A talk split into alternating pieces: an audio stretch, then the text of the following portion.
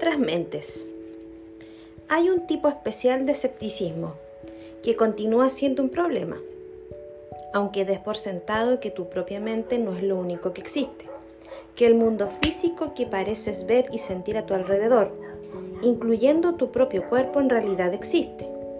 Eso es escepticismo sobre la naturaleza o incluso sobre la existencia de otras mentes o experiencias aparte de las propias. ¿Cuánto sabes realmente sobre lo que sucede en cualquiera otra mente? Es indudable que solo observas el cuerpo de otras criaturas, incluida la gente. Miras lo que hacen, escuchas lo que dicen y demás sonidos que producen y ves cómo reaccionan a su ambiente, qué cosas les atraen y qué cosas les repugnan, qué comen y así por el estilo. También puedes abrir otras criaturas y mirar sus interioridades físicas y tal vez comparar su anatomía con la tuya. Mas nada de esto te hará acceso directo a sus experiencias, pensamientos y sentimientos. Las únicas experiencias que realmente puedes tener son las tuyas propias. Si crees algo respecto a la vida mental de otros, es a base de la observación de su construcción física y comportamiento. Tomemos un ejemplo simple. ¿Cómo sabes cuando tú y un amigo están comiendo helado de chocolate si le sabe a él igual que a ti? Puedes probar el helado de él, pero si te sabe igual que el tuyo, eso únicamente significa que te sabe igual a ti no has experimentado cómo le sabe a él. Parece que no hay forma de comparar directamente las dos experiencias gustativas. Bueno, tú podrías decir que puesto que ambos son seres humanos y ambos pueden distinguir entre sabores de helados, por ejemplo, ambos pueden diferenciar el de chocolate y el de vainilla con los ojos cerrados, es probable que sus experiencias gustativas sean similares. Pero, ¿Cómo sabes eso? La única conexión que has observado desde siempre entre un tipo de helado y un sabor es en tu propio caso. Así, ¿qué razón tienes para pensar que otros seres humanos tienen correlaciones similares? ¿Por qué no es igual de coherente con toda evidencia que el chocolate le sepa a él como la vainilla te sabe a ti y viceversa? podrías hacerte la misma pregunta respecto a otros tipos de experiencia. ¿Cómo sabes que las cosas rojas no le parecen a tu amigo como a ti las amarillas? Por supuesto, si le preguntas cómo es un camión de bomberos dirá que es rojo como la sangre y no amarillo, como un diente de león.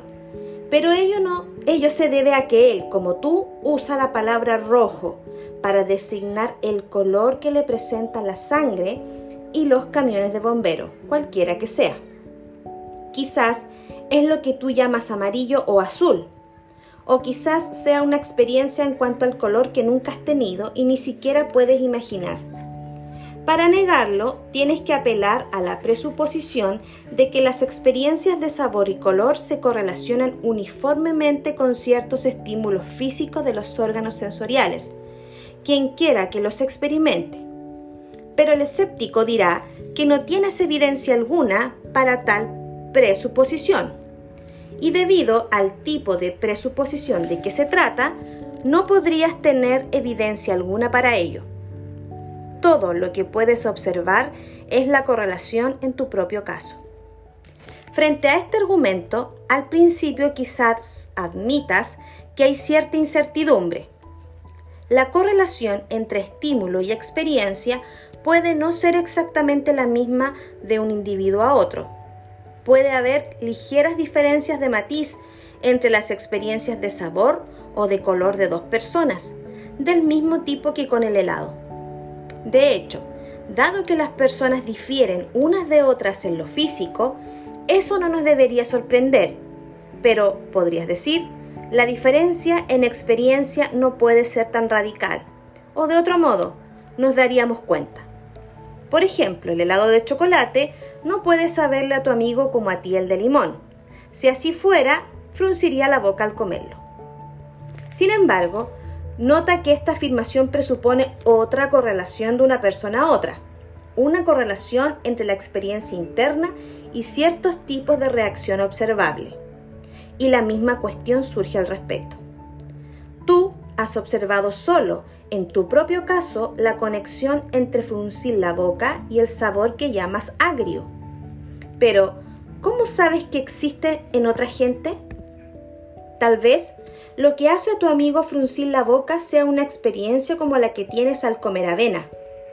Si continuamos insistiendo en hacer este tipo de preguntas con suficiente resolución, pasaremos de un leve e inofensivo escepticismo sobre si el helado de chocolate le sabe exactamente igual a tu amigo y a ti, a un escepticismo mucho más radical sobre si hay alguna semejanza entre las experiencias de él y las tuyas.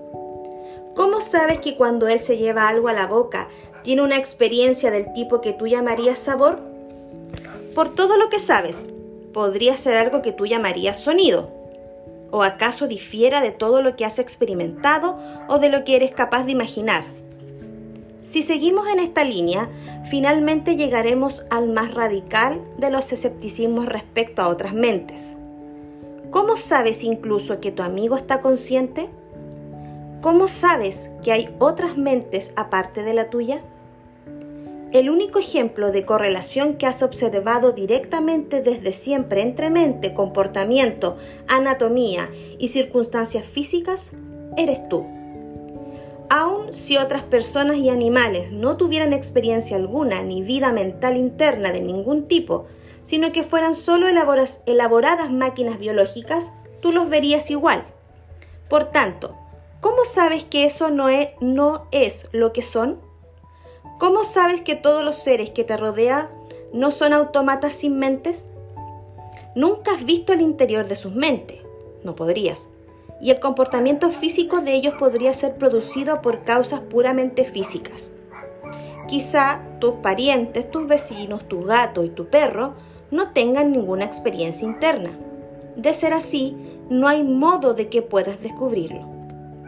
Ni siquiera puedes apelar a las pruebas de su comportamiento, incluyendo lo que dicen, porque eso presupone que en ellos el comportamiento externo se relaciona con la experiencia interna como sucede contigo, y eso es precisamente lo que no sabes. Considerar la posibilidad de que nadie de los que te rodean pueda estar consciente produce un sentimiento de inseguridad. Por una parte, tal posibilidad es concebible, y ninguna prueba que pudieras tener la descartará definitivamente. Por otra, no es algo que en realidad puedas creer posible. Tu convicción de que hay mentes en esos cuerpos, vista en esos ojos, audición en esos oídos, etc., es instintiva. Pero si su fuerza viene del instinto, ¿realmente es conocimiento? Una vez que admites la posibilidad de que la creencia en otras mentes sea un error, ¿no necesitas algo más confiable para justificar el aferrarse a ellas? Esta cuestión tiene otro aspecto que va por completo en la dirección opuesta. Normalmente creemos que los otros seres humanos están conscientes y casi todos creemos que los demás mamíferos y las aves también lo están. Pero las opiniones difieren respecto a los peces, los insectos, los gusanos y las medusas. Es aún más discutible que animales unicelulares como la ameba y los paramecios tengan experiencias conscientes.